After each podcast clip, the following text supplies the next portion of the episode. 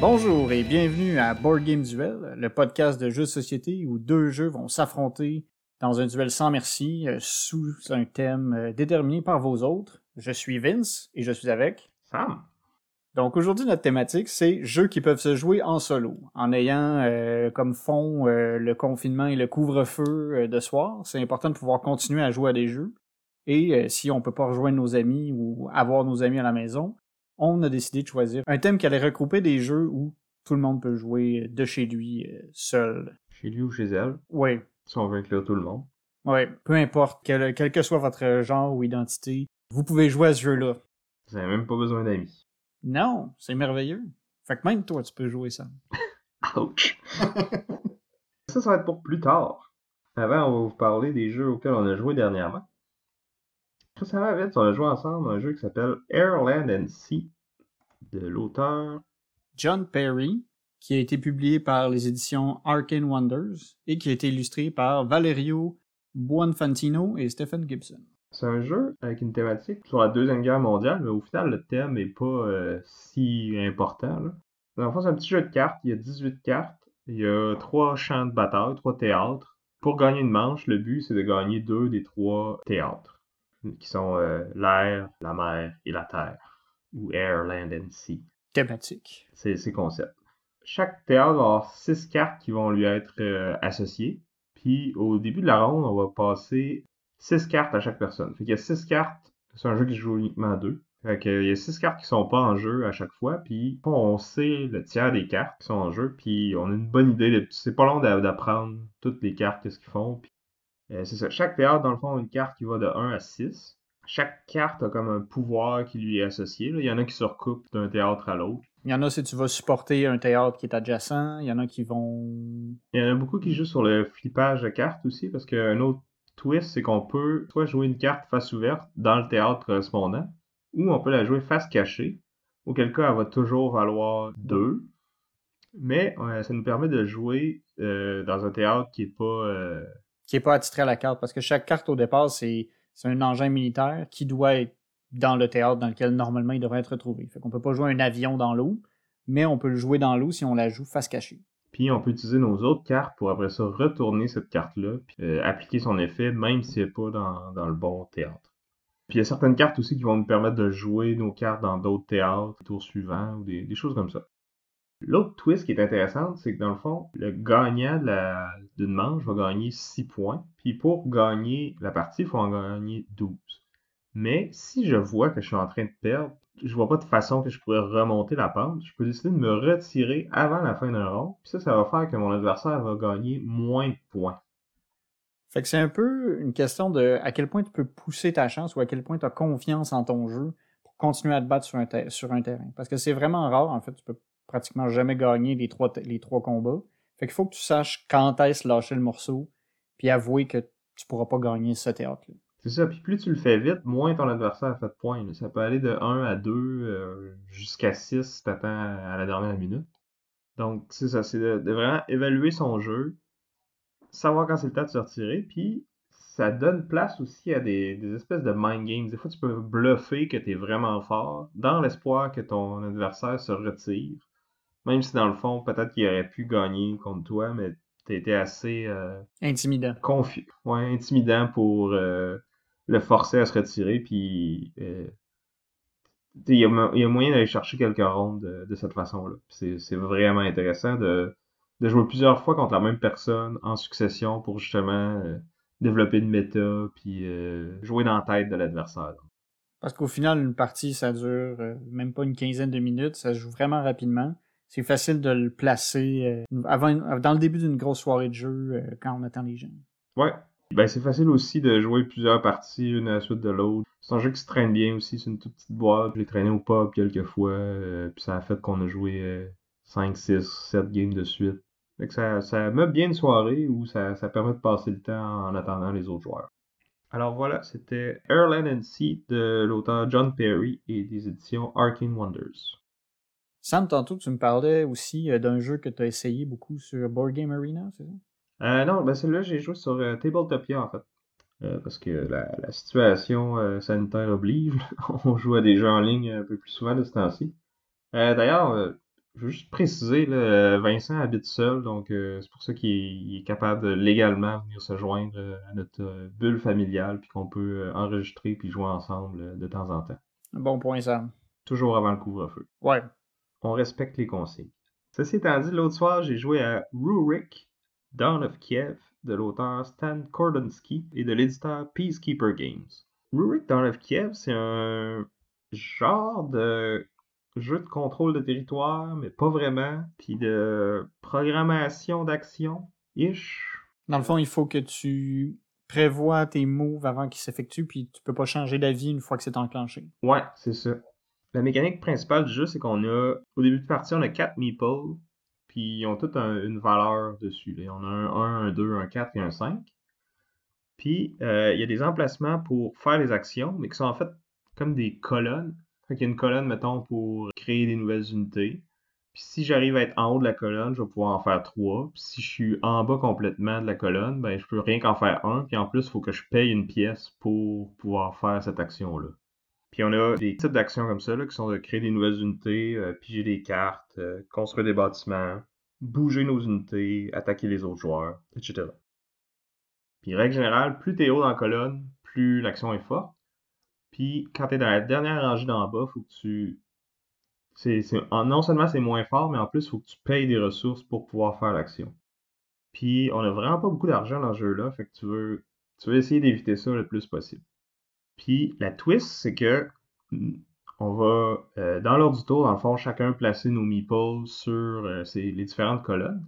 Mais à tout moment, on peut se faire bumper par les autres. Euh, S'ils mettent un meeple plus haut que le nôtre, ben, il va prendre notre place en haut de la colonne. Fait que si je suis le premier à me placer dans une colonne, je me place en haut complètement. Mais si Vincent arrive après, moi j'ai placé un 1, lui il place un 2, ben moi je tombe au deuxième échelon, puis lui est au premier échelon. Puis on peut, au moment de, placer notre meeple, mais seulement à ce moment-là, rajouter de l'argent dessus pour temporairement augmenter sa valeur. Fait que si je veux être premier avec mon meeple 1, je peux mettre 4 pièces dessus, puis là ça devient un meeple 5. Mais seulement au moment de le placer. Puis là, un coup que tout le monde a placé ses meeples, justement, on enlève l'argent qui est dessus. Puis après ça, dans l'ordre du tour, on va tout faire notre meeple 1. Après ça, tout faire notre meeple 2. Tout faire notre meeple 4. Tout faire notre meeple 5. Tu sais, si, mettons, j'ai besoin d'attaquer, mais que en ce moment, mes troupes sont pas sur les mêmes territoires que les autres joueurs, ben, il faut que je prévoie être capable de bouger avant de pouvoir attaquer. Fait qu'il faut que je mette mon 4 sur le bouger, puis mon 5 sur l'attaquer, par exemple. Parce que si tu fais l'inverse, tu vas attaquer sans avoir bougé. Fait que T'as personne à attaquer, t'as perdu ton action. Fait que c'est ça, faut que tu planifies tout ton tour d'un coup, mais en même temps, tu sais pas qu'est-ce que les autres joueurs vont vouloir prendre comme action, tu sais pas dans quel ordre ils vont vouloir le faire, combien ça va te coûter faire ces actions-là, Voilà, lesquelles que tu veux faire le plus fort, mais aussi lesquelles tu veux faire en premier. Fait que c'est tout un casse-tête d'optimisation. Puis dans le fond, il y a comme un... Le plateau principal, c'est une genre de carte là, de l'Europe de l'Est qui est divisée en territoires. Puis chaque territoire va produire différentes ressources. Puis a une des actions qui est la taxation qui permet d'aller chercher ces, ces ressources-là. Puis euh, une des façons de faire des points dans la partie, dans le fond, c'est de ramasser les différentes ressources, puis on les place sur notre bateau. Puis dans le fond, chaque... euh, il y a des ressources qui sont plus rares, qui ont moins d'emplacement sur le bateau pour les mettre, puis il y en a qui sont plus communes, qu'on en met plus. Puis quand on a, mettons, rempli une colonne, ben ça nous donne un revenu à chaque tour. Puis c'est aussi une façon de faire les points. Dans le fond, il y a une track euh, que- qui dit euh, tu fais tant de points si tu as eu si t'as tant de ressources ton bateau. Puis là, j'imagine que les ressources, ils reviennent pas. Ouais, ben ils sont là. Tu peux les taxer une fois par ronde, dans le fond. Fait qu'au début de chaque ronde, ils sont régénérés.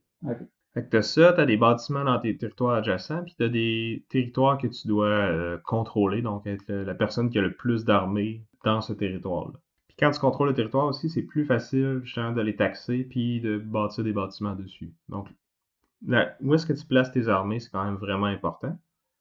Puis on peut les deux être dans le même territoire. C'est la façon qu'on peut s'attaquer, en fait. C'est que si on est les deux dans le même territoire, quand je fais une attaque, je décide que je t'attaque.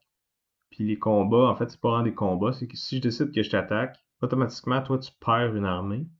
Puis moi, je pige une carte dans un deck, puis j'ai à peu près une chance sur deux de perdre une armée aussi. Mais ces cartes-là, dans le fond, c'est des cartes euh, qui donnent aussi. Dans le fond, c'est comme des cartes qui ont un multi-usage. Il y a un usage qui ça sert juste à savoir si tu perds une armée ou pas. Puis il y en a un autre que c'est comme ça te donne une action bonus. Que tu peux jouer n'importe quand pendant ton tour, avant ou après avoir pris ton, ton action principale, dans le fond.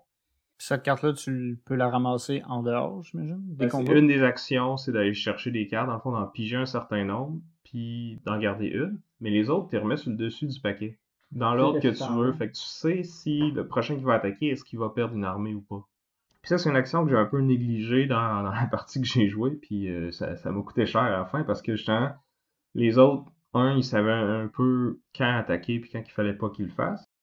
Puis deux, c'est qu'au dernier tour, ils ont joué toutes ces cartes-là, fait qu'ils ont eu plein d'actions bonus dans le dernier tour qui sont venus comme un peu scraper ma stratégie, puis qui a fait que je me suis fait je pensais que j'allais réussir à contrôler cinq territoires, mettons, à la fin de la partie, puis finalement, ça a été trop.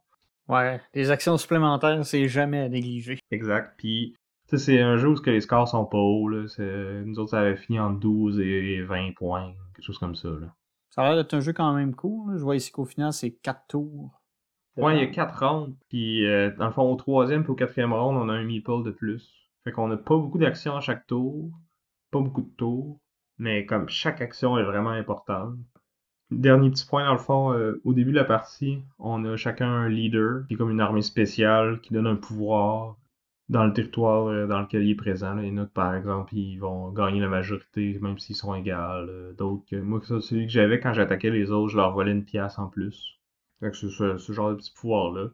Alors voilà, c'était Rurik, Dawn of Kiev, de Stan Kordensky et Peacekeeper Games. Donc, ce qui est d'un autre jeu qu'on a joué aussi euh, récemment, euh, on va vous parler de Whitehall Mystery, conçu par euh, Gabriel Marie, Juan Luca Santo Pietro, illustré par Alan D'Amico et Juan Luca Santo Pietro, qui a été publié par Gnocchi Unity. Ouais, on passe de Kiev médiéval à un Londres victorien où au final, euh, les joueurs, euh, c'est un, jeu compétitif, mais aussi un aspect co-op. C'est un peu, euh, on a une équipe d'enquêteurs qui doivent essayer d'attraper Jack l'Éventreur, qui est un joueur en... Ouais, c'est ça, c'est un, un contre tous, dans le fond. Hmm. Le joueur qui a Jack l'Éventreur, dans le fond, au début de la partie, le plateau, c'est une carte de Londres avec tout plein de numéros dessus, puis c'est séparé en cinq quartiers. Il y a un quartier central, puis il y a les quatre coins de la carte. Puis, euh, en début de partie, Jack doit euh, décider d'un emplacement dans chacun des quatre quartiers dans les coins où il va euh, laisser une partie du cadavre de sa dernière victime. C'est un peu macabre. Un peu. Ben, c'est Jack l'éventreur, là. mais bref, c'est ça. Il y a quatre endroits qu'il devra visiter pendant la partie. en fait, il y en a trois parce qu'il y en a un des quatre que c'est là où il va commencer la partie. Dans le fond, il va y avoir 15 tours pour se rendre du point où ce qu'il est à un des trois autres. Puis c'est ça, les enquêteurs vont savoir où est-ce qu'il a commencé, mais ils savent aucunement où est-ce qu'il doit finir. Puis où est-ce qu'il s'en va après. Tout ce qu'ils savent, c'est qu'il va devoir passer au travers des différents quartiers. C'est ça. Puis à chaque tour, dans le fond, on va bouger d'un quartier à l'autre. Puis chaque quartier, dans le fond, est comme relié par des, euh, des chemins pointillés qui permettent de dire que, mettons, quand je pars de 2, ben, je peux aller à 3, 4, 6, ou 8 par exemple. Puis entre les différents cercles avec les chiffres, il va y avoir des petits carrés où est-ce que les enquêteurs peuvent se trouver. Puis eux, à leur tour, dans le fond, ils vont se déplacer de un ou deux carrés, mais l'équipe des enquêteurs a toujours trois pions à bouger de cette façon-là.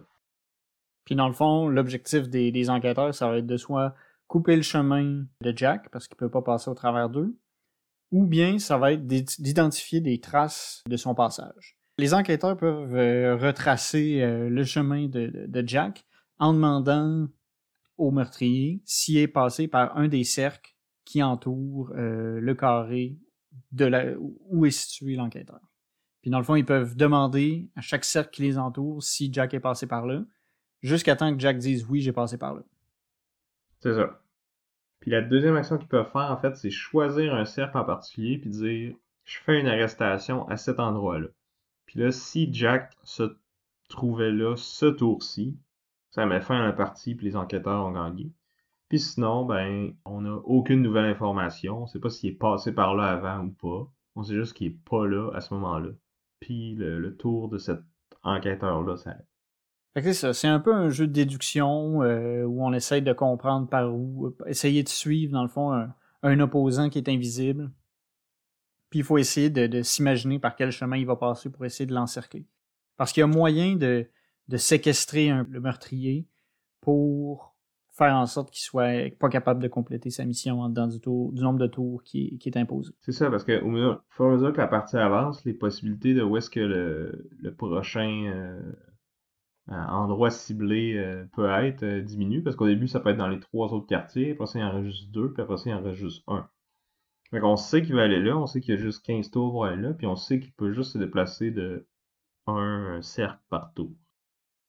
À moins qu'il utilise, euh, dans le fond, Jack, il a comme trois cartes de déplacement spécial qu'il peut utiliser deux fois chacune pendant la partie. Certaines qui permettent de se déplacer doublement, puis de passer au travers des enquêteurs. Euh, d'autres qui permettent de passer par les ruelles, fait que de, prendre un chemin. Euh, qui n'existe pas vraiment. C'est ça. Puis un autre qui permet de, prendre le bateau, mais comme seulement à certains endroits précis sur la carte qui sont identifiés tels quels traverser la Tamise. Puis les enquêteurs ont aussi chacun un petit pouvoir spécial qu'ils peuvent utiliser une fois par partie, là, qui permet de, aussi de se déplacer ou de, de chercher plus. Là. Fait que c'est un petit jeu de chat et de la souris, puis qui est, euh, qui est vraiment différent. C'est une expérience vraiment différente quand on joue d'un côté ou de l'autre. Quand t'es, quand t'es Jack, c'est vraiment stressant, surtout quand les autres sont. Ils savent pas t'es où, mais ils sont vraiment proches de toi, puis là tu te demandes comment tu, vas faire pour passer à côté sans, qu'ils te remarquent ou t'espères qu'ils vont aller dans la mauvaise direction. ils hésitent entre deux, puis là, tu veux dire prends celui-là, prends celui-là, prends celui-là, mais il faut que tu gardes ta poker face, faut pas que ça paraisse que tu es en train de suivre ta vie à l'intérieur. Faut pas que tu dévoiles euh, trop d'informations par ton nom verbal. Mais au moins, que, le jeu vient avec un espèce de petit écran en carton là, qui a la map qui est la même que sur le board, dans le fond. Fait que tu peux regarder où est-ce que t'es et par où passer sans que tes yeux trahissent euh, ce que tu regardes exactement. Puis tu peux aussi te cacher la face derrière quand tu as le goût de rire ou de pleurer. Malheureusement, dans les deux cas, ça va pas couvrir le son. Donc, c'était Whitehall Mystery de Gabriele Marie et Gianluca Santo Pietro. Des éditions Gnocchi Unity. Fait que, rapidement, avant qu'on passe au duel, je veux juste donner ma shortlist des jeux que j'aime en solo. Je suis pas un gros, gros joueur solo, mais il y a quelques-uns que, que j'apprécie plus que d'autres. Rapidement, Warp's Edge, que j'ai déjà parlé dans un épisode précédent, Vicomte et Paladin du Royaume de l'Ouest, qu'on a aussi parlé précédemment, Sight, qui était le jeu préféré de Vincent, qui est un automa qui est quand même... Euh, il a l'air dur à, gérer au début, puis pas facile à apprendre, mais après quelques tours, euh, ça coule bien, fait que c'est le fun pour ça. Régicide, d'ailleurs, euh, dans l'application, tu peux acheter quelques dollars pour pouvoir jouer en mode solo sans avoir de cartes. Ça brasse les cartes pour toi, puis tout ça. J'ai fait beaucoup de parties depuis le, début de l'année, euh, depuis que j'ai découvert ça. Toi, est-ce que t'en as qui ont, qui ont fait ton shortlist? Ouais, euh, je te dirais que Cthulhu Death Médaille, euh, j'en ai abusé pendant le premier confinement. J'ai beaucoup aimé ça. J'ai beaucoup joué aussi à Mansion of Madness, que j'ai défendu la dernière fois. Que même si toi t'apprécies pas bien, pas beaucoup. Ben, qu'est-ce que j'avais dit justement, c'est que je l'aimerais peut-être en solo. Ouais, c'est cool, là. Moi, je l'aime cool, mais c'en est un, c'est ça que j'ai joué quand même pas mal aussi faut que je rejoue aussi. Encore, c'est un, un, autre dungeon crawl. Au final, j'ai juste donné des dungeon crawl en solo, mais le prochain que j'ai nommé, c'est Mice and Mystics, qu'il faut que je rejoue euh, prochainement. Je pense que j'aimerais Gloomhaven en solo aussi. En fait, la plupart des dungeon crawls prêtent bien à, cette expérience-là. Ouais, c'est facile aussi de soit jouer plusieurs personnages s'il y en a plusieurs à jouer. Et ça s'apprête vraiment bien, oui. Ouais, ben, la plupart des jeux coop, à moins qu'il y ait de l'information cachée, euh, se prêtent bien à, jouer solo. Là. Maintenant, on arrive au plat de résistance. De mon côté, euh, je vais défendre le jeu euh, V Commando, aussi connu sous le nom de V Sabotage. Toi, Sam, tu vas défendre? Euh, ouais, moi, ça va être Spirit Island. Donc, euh, je vais commencer avec mon jeu. C'est toi qui commence. C'est tout le temps moi? Ben, je peux te le laisser. Non, c'est correct. Ben, je peux te laisser une chance, parce que sinon, c'est parce que j'ai un avantage tactique. oh. Oh. Donc, Spirit Island euh, de R. Eric Royce et euh, des éditions Greater Than Games. C'était dans mon top 5 euh, pour ceux qui ont écouté l'épisode 1. Numéro 2, en fait. Donc, deuxième jeu préféré. Moi qui aime pas les co-op d'habitude. Vraiment pas, en plus. C'est, ça m'a vraiment surpris quand tu m'en as parlé, parce que d'habitude, c'est moi qui, qui arrivais avec des jeux co-op. C'était comme, ah, ouais, c'est correct. Puis là, à un moment donné, tu, tu m'es arrivé, genre, je vais te faire essayer Spirit Island.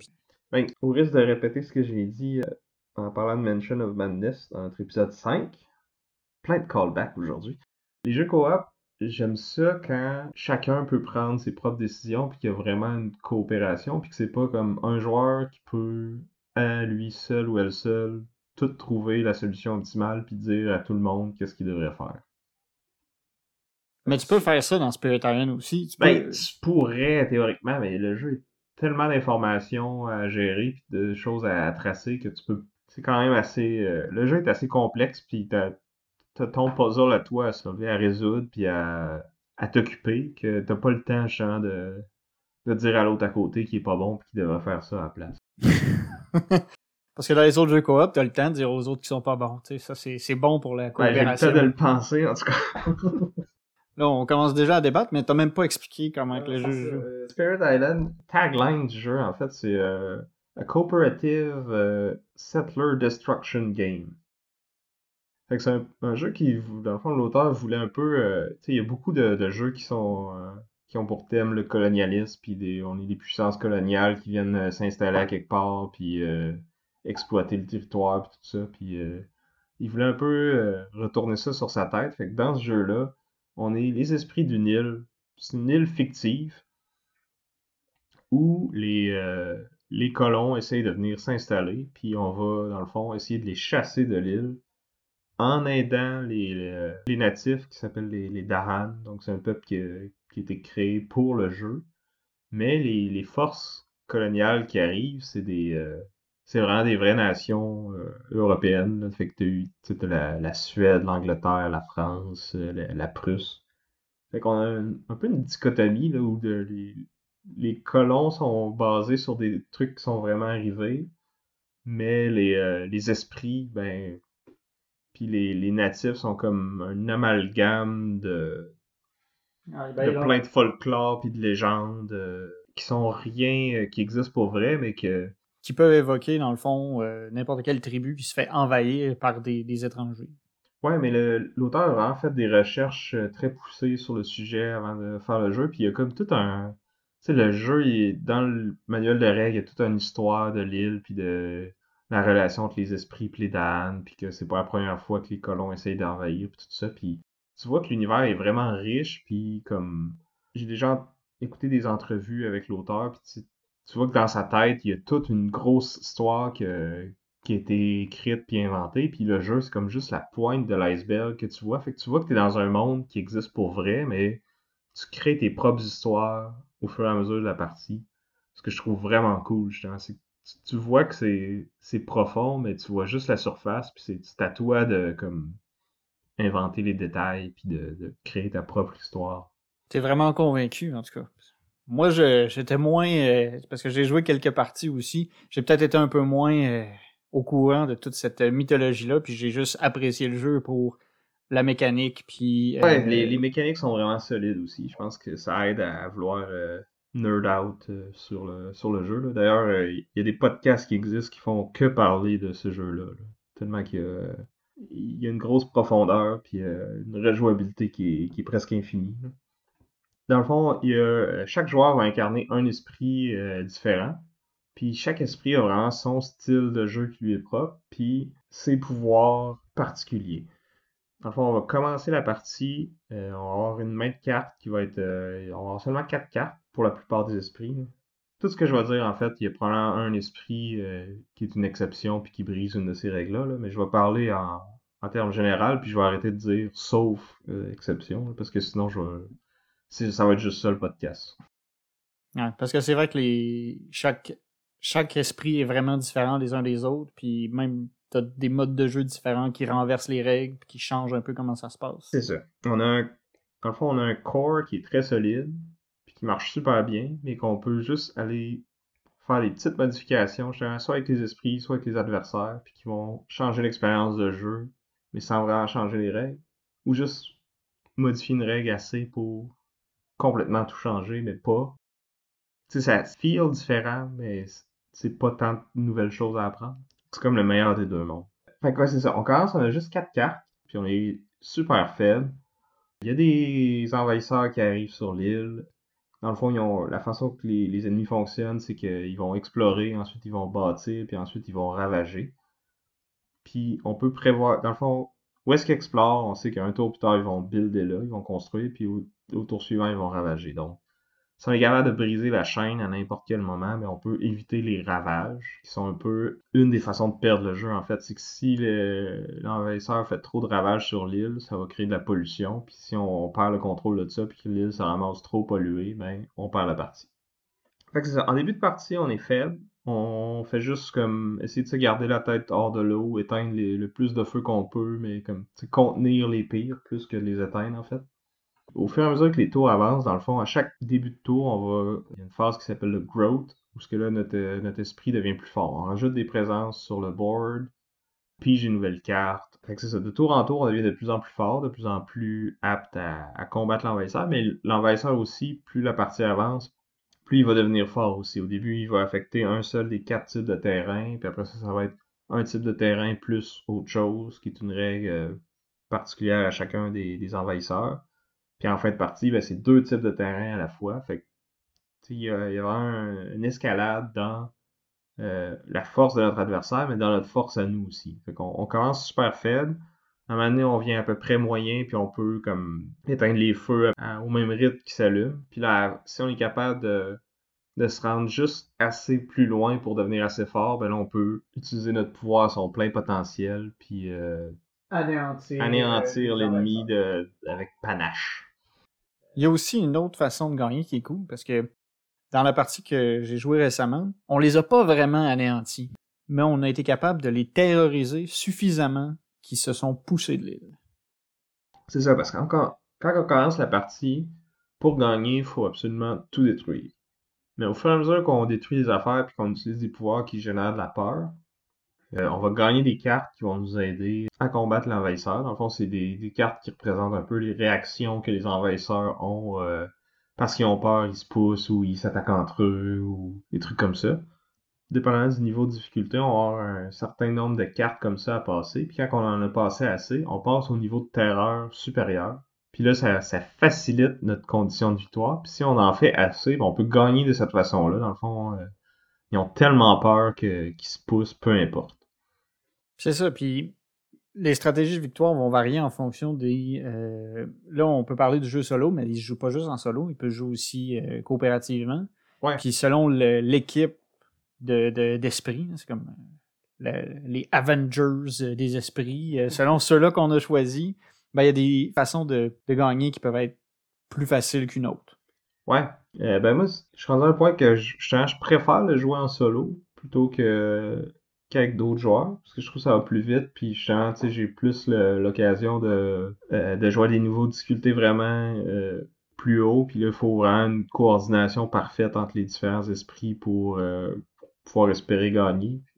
Fait tu sais, ça, ça pourrait se faire en multijoueur, mais ça prendrait vraiment beaucoup plus de temps, puis plus de discussion, puis ça fait que c'est des parties qui peuvent devenir de plus longues. Mais quand je joue en solo, d'habitude, c'est comme une partie à deux joueurs où ce que je contrôle les deux mains. Mais tu je l'ai faite euh, avec un seul esprit aussi. Ça marche, c'est rapide. Mais je trouve qu'il manque de quoi parce que justement. Euh, Il n'y a pas d'interaction. les synergies entre les différents esprits, c'est vraiment ça qui est la beauté du jeu, je trouve. Parce que chacun a ses forces et faiblesses. Fait que tu peux comme compenser la faiblesse d'un avec en prenant un esprit qui, qui le complémente bien. Fait que à peu près n'importe qui est capable de faire n'importe quoi parce que dans le fond, euh, quand on gagne une nouvelle carte, on les pige dans un deck commun. On en pige quatre, puis on en choisit une qui fit avec euh, notre stratégie puis, puis notre deck. Fait que tout le monde est capable de faire un peu de tout, mais... Il y a des choses que certains esprits font beaucoup mieux que d'autres de façon naturelle. C'est ça, parce qu'il y a huit éléments différents, puis chaque carte va en avoir entre deux et quatre généralement. Puis dans le fond, chaque esprit a son pouvoir inné, qui va pouvoir déclencher si on a atteint un certain euh, niveau. euh, Dans le fond, on a un pouvoir qui est plus faible si j'ai un feu puis une plante, mais si j'ai euh, deux feux, trois plantes, ben le pouvoir en plus on rajoute un autre effet ou il devient un autre effet plus fort. Fait qu'au début de la partie, on a juste une ou deux cartes qu'on peut jouer, fait que ces pouvoirs-là, c'est plus dur de les utiliser. Puis au fur et à mesure que la partie avance, on peut jouer de plus en plus de cartes, on peut acheter de nouvelles cartes qui avoir plus d'éléments. Puis c'est ça, c'est que la bonne stratégie, souvent, c'est d'aller chercher des cartes qui fit avec les éléments dont on a besoin pour nos pouvoirs innés. Puis le jeu est tellement bien fait, justement, que, tu sais, les pouvoirs qui ont du feu, il y a certains éléments thématiques, mais il y a aussi certains éléments mécaniques qui sont associés à ça. Tu sais, ça va souvent être du dommage, euh, de l'attaque sur les, les ennemis, tandis que la peur, ben, ça va être plus associé à la lune. Des trucs plus rapides, ça va être associé au vent. Des trucs plus défensifs, ça va être associé à la pierre. Fait que c'est ça, il y a- le thème est vraiment vivant, puis vient euh, bien compléter les, les mécaniques, je trouve. Sais, toutes les cartes, ils ont des noms vraiment évocateurs, là. Puis c'est ça, les, les noms des esprits aussi, c'est des noms comme euh, River Surge in the Sunlight, Volcano Looming Eye. Tu sais, ça, c'est les. euh, dans le lore du jeu, dans le fond, c'est les noms que les, les natifs ont trouvés pour décrire ces esprits-là, parce que, dans le fond, leur vrai nom, c'est c'est quelque chose d'incompréhensible pour euh, les petits humains que nous sommes.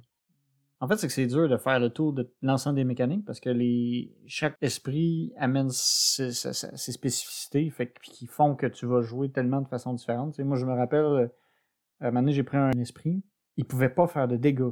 C'était comme son, son pouvoir passif, c'est il peut pas faire de dégâts, mais à chaque fois qu'il ferait des dégâts, il fait de la peur à la place. Ouais, parce que l'esprit s'appelle Bringer of Dreams and Nightmares. Fait que tous les, les pouvoirs que tu fais, dans le fond, c'est pas arrivé pour vrai, c'est juste que tu fais faire des cauchemars aux envahisseurs. Que, oh, il pourrait y avoir un tremblement de terre qui détruit notre ville. Fait qu'on a vraiment peur que ça arrive après. Fait que c'est ça, fait que c'est dur un peu de, de- de- passer au travers de tout ce qui peut se passer parce qu'il y a- il y, a vraiment beaucoup de beaucoup de variabilité, puis tu sais, euh, il y a des effets supplémentaires que chaque esprit amène euh, sur la table.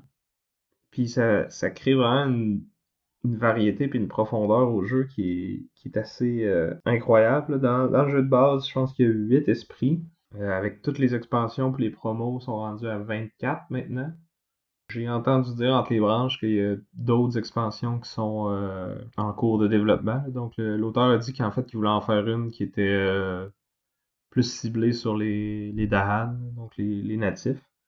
Je serais pas surpris tu qu'ils nous sortent des nouveaux adversaires puis des nouveaux esprits aussi parce que il y a encore de, l'espace pour, euh, pour s'amuser avec ça, je pense. Les nouveaux qui sont sortis dans la dernière expansion qui était Jagged Earth sont vraiment plus euh, funky, plus out of the box. Donc c'est des, des, nouveaux esprits qui ont des mécaniques euh, vraiment flyées.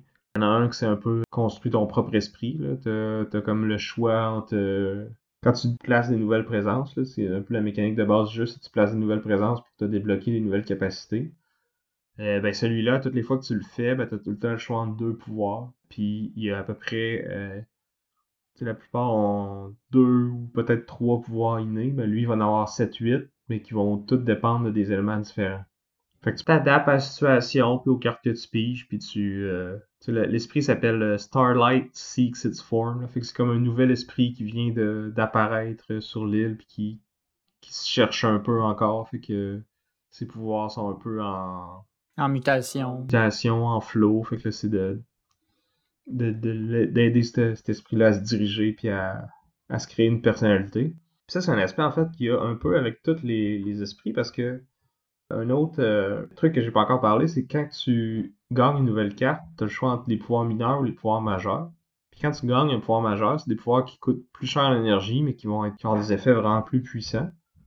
Puis à toutes les fois que tu gagnes un pouvoir majeur, tu dois oublier une de tes cartes que tu as déjà. Fait que tu la trash de ton deck. Fait que c'est comme ça représente un peu ton esprit qui développe des nouveaux pouvoirs, mais qui est obligé de comme tu sais qui grow, qui, qui a du développement, ouais, qui s'épanouit, qui a du développement personnel. Puis là il, il est obligé de, de laisser une partie de, de lui derrière parce que là, il est trop impliqué dans ce conflit euh, avec l'envahisseur. Puis ça va le changer à tout jamais. C'est poétique, euh, Sam.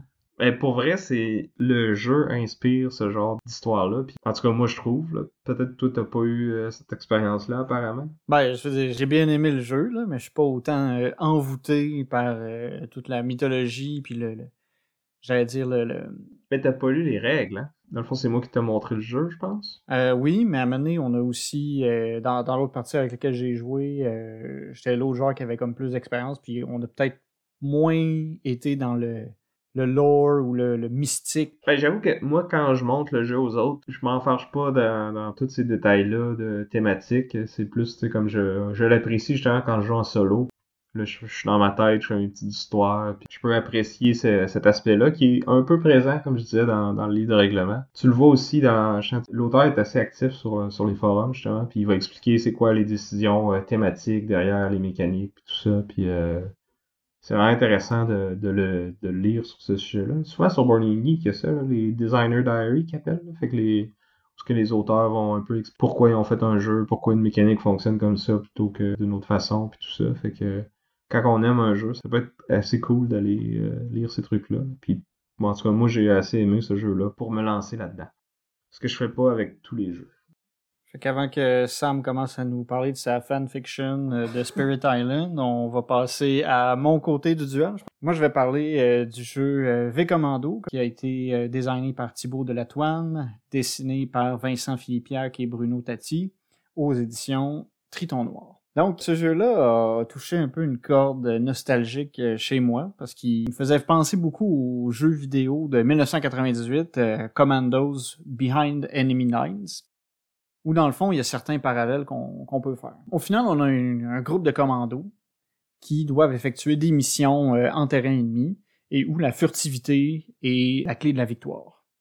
Donc, on a une escouade qui est composée de différents personnages qui ont différentes spécialités, qui sont équipés avec différentes armes et équipements, qui vont avoir un objectif à accomplir sur euh, un terrain qui leur est donné. La grosse différence avec le jeu vidéo, par contre, c'est qu'on va choisir nous-mêmes les commandos qu'on veut amener pour chaque mission. Ouais, on va avoir une idée euh, du terrain sur lequel il va falloir euh, manœuvrer. On va choisir notre équipe, puis il va falloir exécuter l'opération. De façon générale, nos personnages, c'est ça, vont avoir chacun une arme, puis ils vont devoir se déplacer sur des tuiles. Des tuiles qui vont avoir de différentes tailles, qui vont permettre, qui va permettre à nos euh, personnages de soit se déplacer furtivement ou d'être potentiellement détectés. S'ils se, promènent sur un terrain qui est grand et ouvert, ils vont pouvoir être vus. S'ils se promènent sur des, euh, des endroits plus restreints, ils vont pouvoir plus facilement être cachés. Et ils vont devoir se déplacer à travers des ennemis qui vont pouvoir attaquer ou tout simplement éviter pour accomplir leur mission. Leur mission qui peut être euh, d'escorter euh, un personnage important, peut être de faire exploser une cible tactique ou de désactiver euh, une machine quelconque euh, qui est située sur le terrain. Ouais, ça, ça va souvent tourner autour de détruire quelque chose ou aller récupérer quelque, quelque chose puis l'amener du point A au point B. C'est ça. Puis la, la mission commence, on est infiltré sur le terrain et il faut aussi pouvoir sortir du terrain via une trappe qui va pouvoir être, qui va devoir être ouverte. Sur la carte, il va aussi avoir euh, des ennemis, des ennemis qui vont progressivement être, vont avoir des, des, des renforcements. Ouais, je pense que ça vaudrait la peine d'expliquer la, la structure d'un tour. euh. Dans le fond, la première chose qu'on fait, justement, c'est virer une de ces cartes-là qui va nous indiquer dans quelle Dans direction les ennemis vont aller. Mais des fois, non. Des fois, ça peut être, euh, ça peut rester euh, une surprise.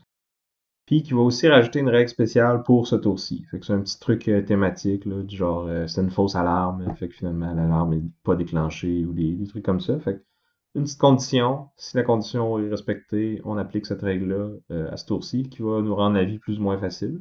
Parce que des fois, on a des conditions qui peuvent vraiment être avantageuses pour nous, mais d'autres qui peuvent être vraiment délétères. Après ça, on fait euh, les actions de nos commandos. Chaque euh, commando a trois actions par tour. Puis chacune des actions qu'on peut effectuer va avoir un coût en action, parce qu'on a des actions qui vont coûter une action, mais on a des actions qui vont en coûter deux, ou même des fois trois. Puis une fois qu'on va avoir fait toutes nos actions, ça va être le tour ennemi.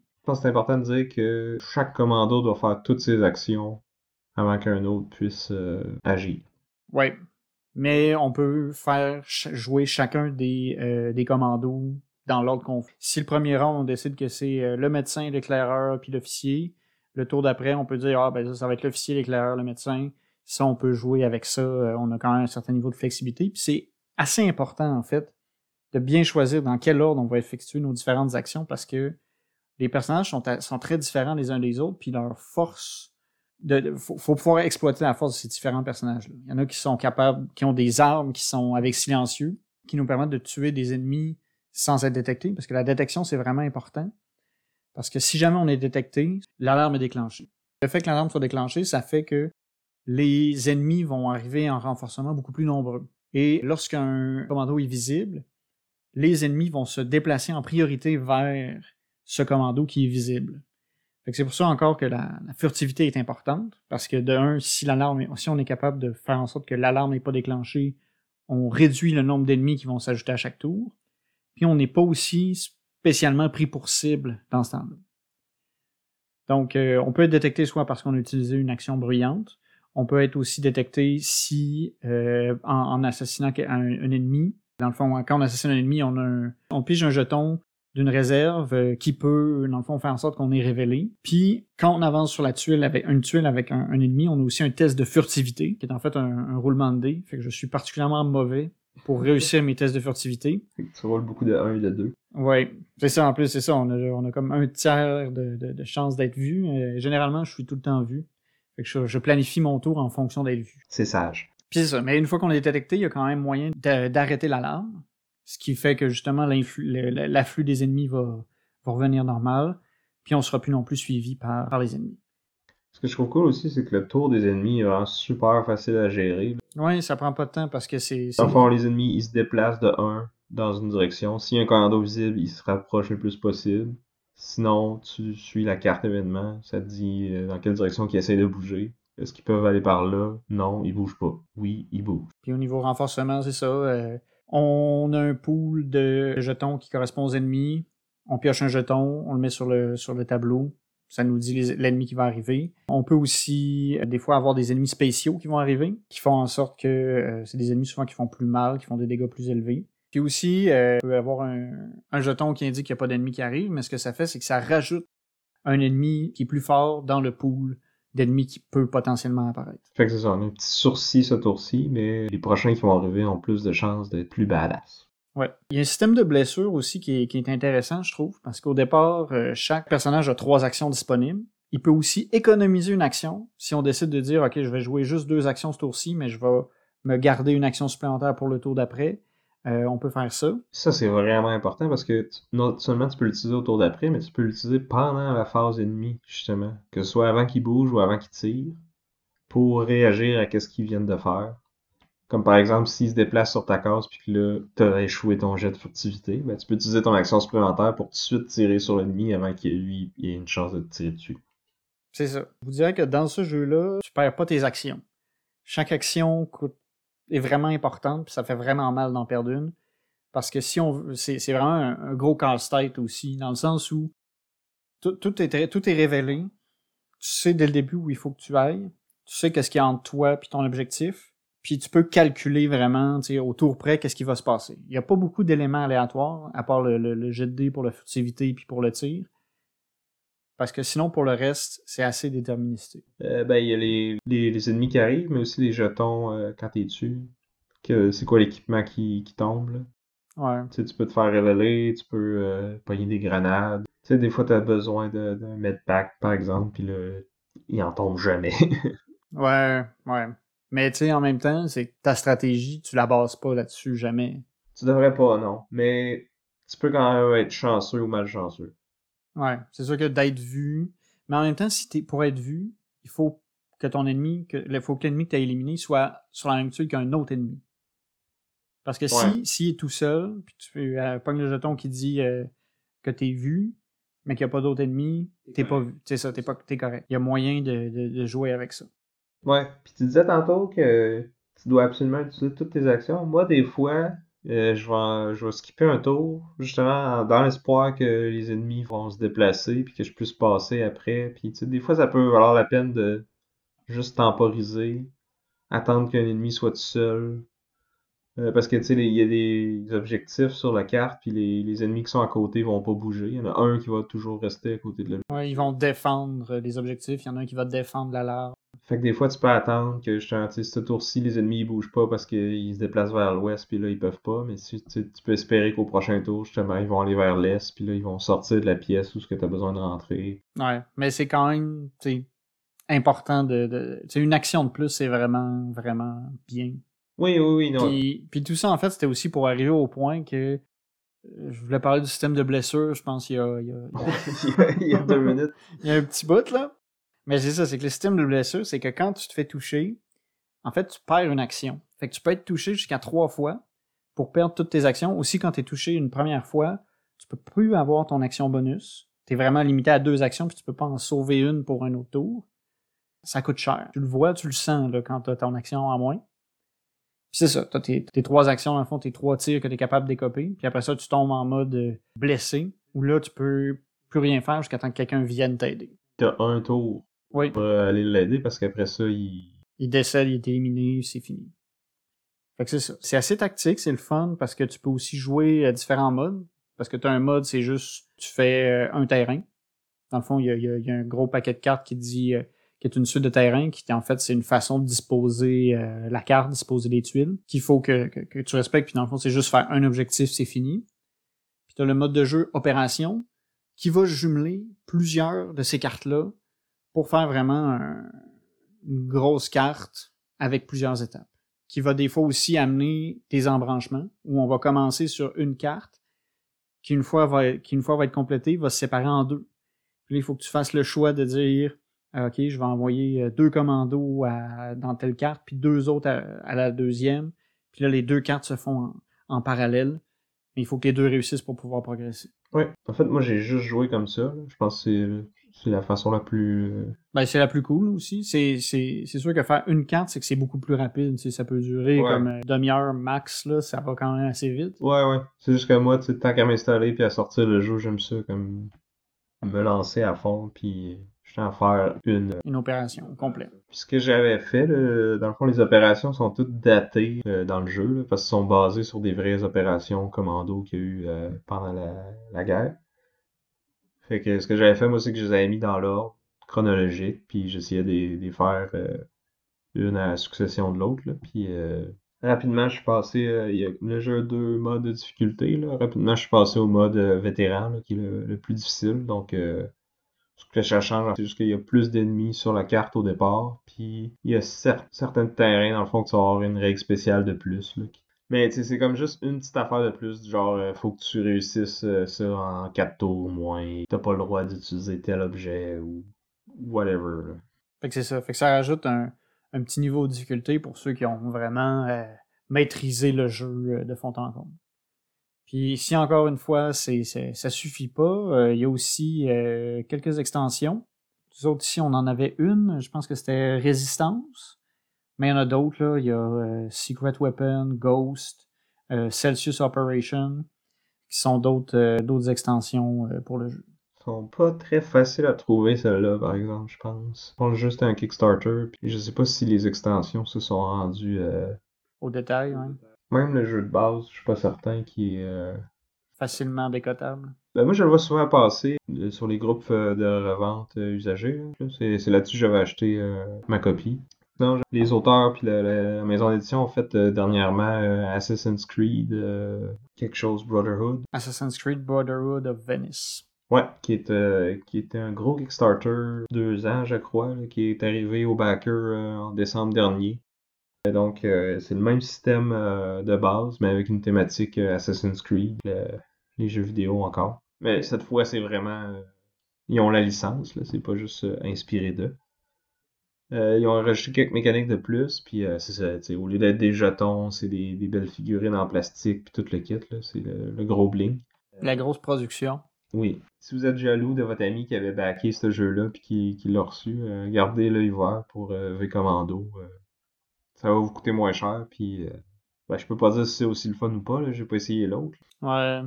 Il y a, il y a probablement des mécaniques. Il y a des mécaniques supplémentaires dans, dans, dans Assassin's Creed Brotherhood. Ouais, je sais qu'il y, a une vraie campagne. Euh, dans, dans V Commando, c'est vraiment juste des scénarios euh, disparates. L'autre, il y a une campagne. Je pense que tu, tu développes ta base aussi. Ouais, il y a une mécanique aussi de, de, de points euh, d'altitude. là. Dans le fond, tu peux être sur des toits ou dans la rue. Ça change un peu euh, euh, certains trucs. Ouais, fait que c'est quand même plus compliqué. Je sais pas à quel point que le... ça en vaut la peine, là, parce que une des forces de V Commando, je trouve, c'est justement sa simplicité. C'est simple, mais c'est aussi. En fait, c'est que le- le- les règles sont simples. Jouer un tour, c'est facile, mais résoudre un peu le, casse-tête pour aller réaliser notre objectif, ça, on peut- ça peut demander un, peu de creusage de ménage. Ouais, C'est un beau petit défi, justement, euh, en solo. euh, essayer d'optimiser son, son déplacement, puis bien jouer, quel- ben, faire un bon choix de personnage, bien jouer les différentes actions qu'on a à notre disposition pour arriver sans être détecté le plus, le plus possible. ouais, puis je trouve la clé, pense, c'est de savoir switcher quand que je- C'est important de savoir quand qu'on switch du mode furtif au mode euh, Rambo, parce que... Mais en fait, c'est pas correct de dire Rambo, parce que c'est plus commando, fait que c'est plus au mode Arnold. bon point. C'est important de savoir quand est-ce qu'on switch en mode Arnold puis qu'on se met à tirer dans le tas puis à, essayer de dégommer tout le monde. Euh, parce qu'on peut pas se rendre jusqu'à la fin en étant furtif euh, tout le temps. Puis de le faire au bon moment, justement, quand nous, on est sur des tuiles plus petites, parce que tu parlais tantôt des différentes grosseurs de tuiles. Ça va jouer sur la furtivité, mais ça joue aussi sur la facilité à toucher une cible sur une de ces tuiles-là. Donc les, les, plus grosses cases sont plus ouvertes, donc on touche avec un 2 et plus. Euh, les moyennes c'est 3, puis les, les petites c'est 4. Puis ça, ça va autant pour les ennemis que pour nous. Les ennemis quand ils essaient de nous tirer, puis nous quand on essaie de tirer les ennemis. Dépendant sur quelle case ils sont, ben, ça, va déterminer le, nombre qu'il faut atteindre pour avoir euh, une touche. À tout ça, on ajoute aussi euh, les portes qui sont barrées, qu'il faut défoncer. C'est ça, on peut aussi barricader euh, les points de renforcement d'ennemis. Fait que comme ça, on, on limite un peu l'afflux des soldats qui vont arriver sur le terrain. Puis ça nous permet justement de garder un peu le contrôle. Parce que si jamais Ouais, c'est ça. C'est quand t'arrives pour piocher les nouveaux ennemis qui devraient arriver, puis là, il y en a plus. t'as perdu parce que les ennemis sont en surnombre. Euh, ouais, fait que c'est ça. Ça, c'est une des façons de perdre le jeu. L'autre, c'est euh, si tous tous nos commandos meurent.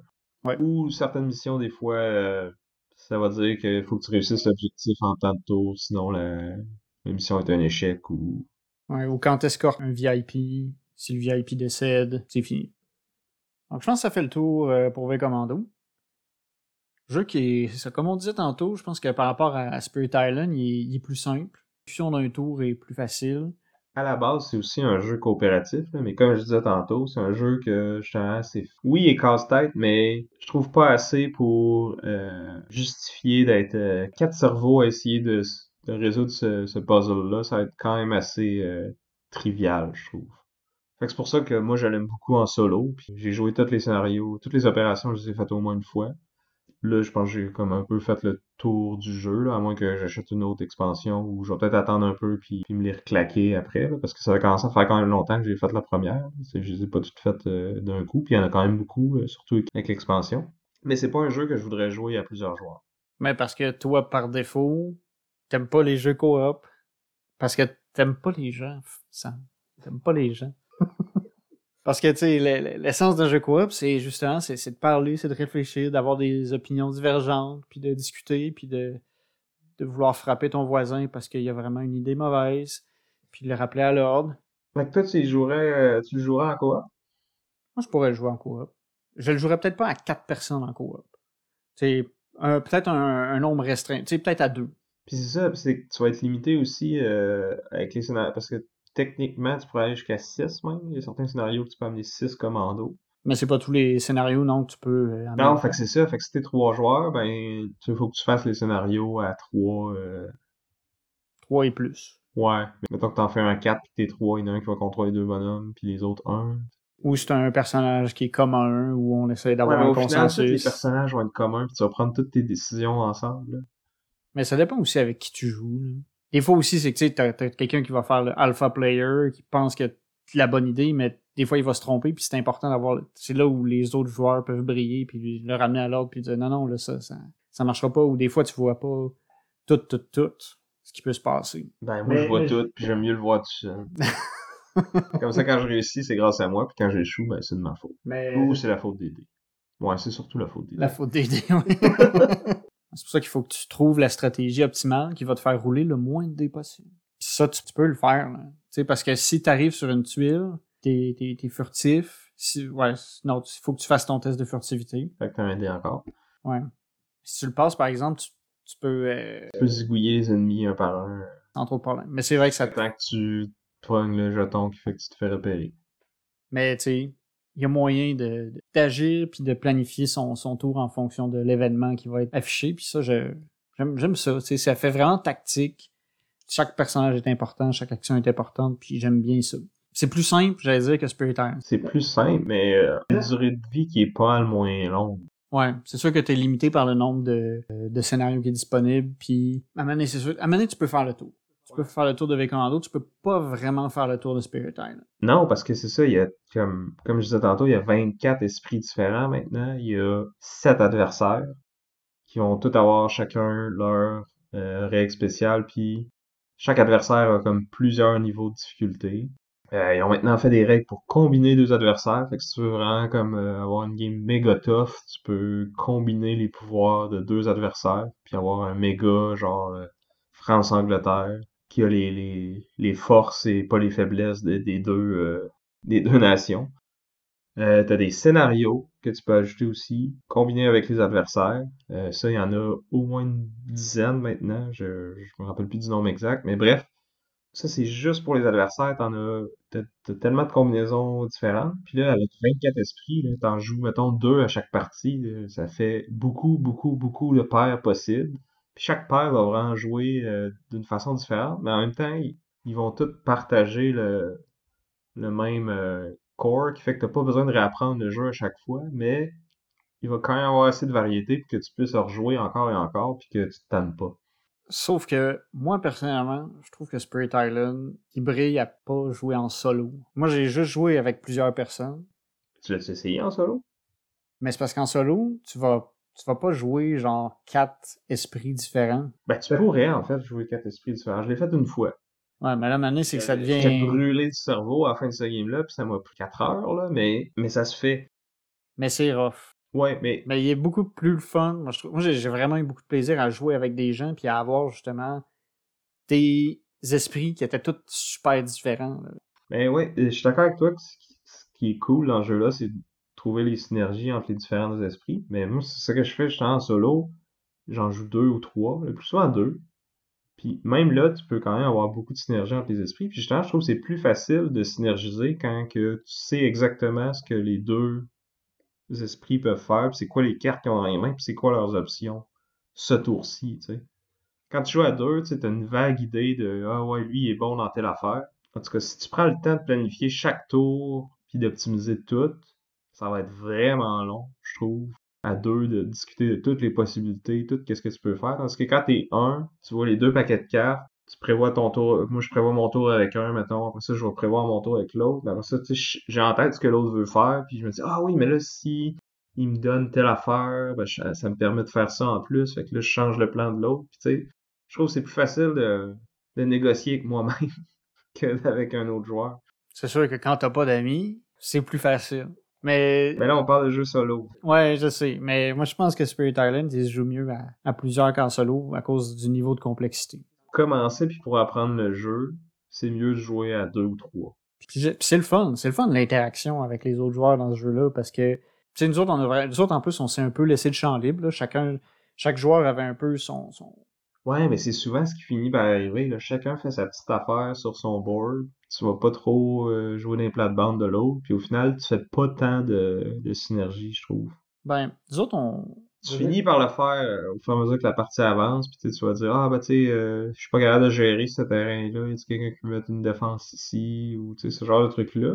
Puis c'est dans le choix des cartes aussi, c'est que tu, on, se laissait le, choix, tu sais, si, le, si t'as accès à toutes les cartes, c'est sûr que tu t'optimises ton truc, mais à la limite, c'est comme plus facile. Tu enlèves le défi de, de, de, te coordonner avec quelqu'un qui a peut-être pas pris la bonne carte. C'est sûr que moi, j'aime ça. Ah, mais si tu veux te donner du défi, là, tu fais juste monter le niveau de difficulté. Là. Ce jeu-là, il y en a tellement. Là. Tu rajoutes un adversaire au niveau maximum, plus un scénario, plus euh, tu peux choisir... Euh, tu sais, il y a certains esprits qui sont plus performants euh, contre certains adversaires que d'autres, d'autres qui sont moins.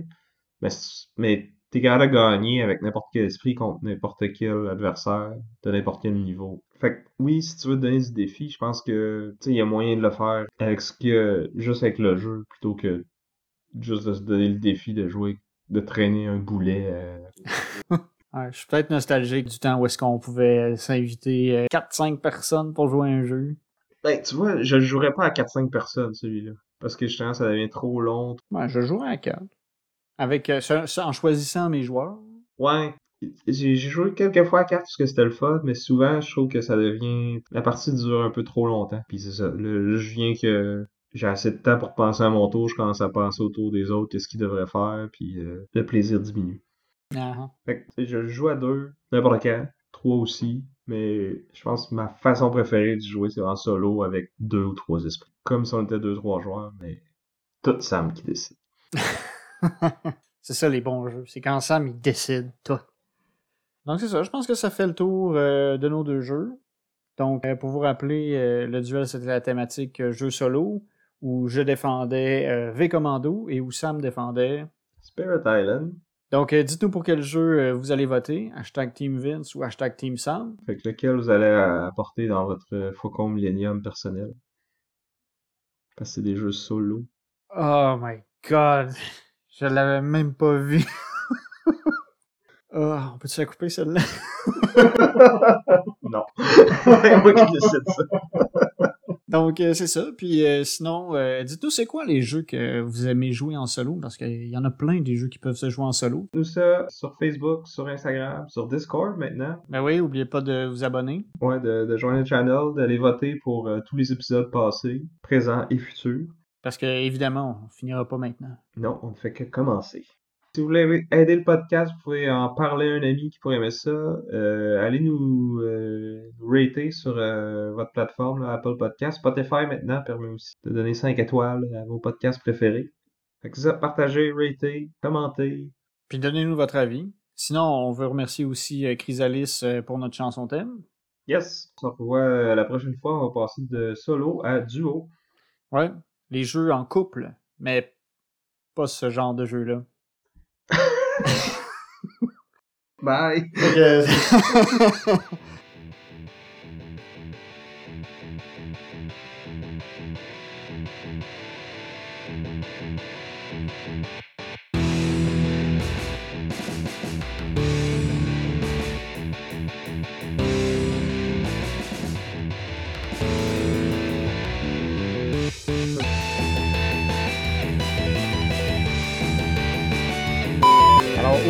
la thématique elle sera jour. On est lié à ce. Ok, on va peut-être reprendre ce bout-là. Parce que là, j'ai l'air tata. T'as perdu parce que t'es en surnombre. C'est ça. Parce que les ennemis sont en surnombre. Ou t'es en surnombre de 3 contre 28. Mais t'as bu de la potion magique, fait que t'es en surnombre.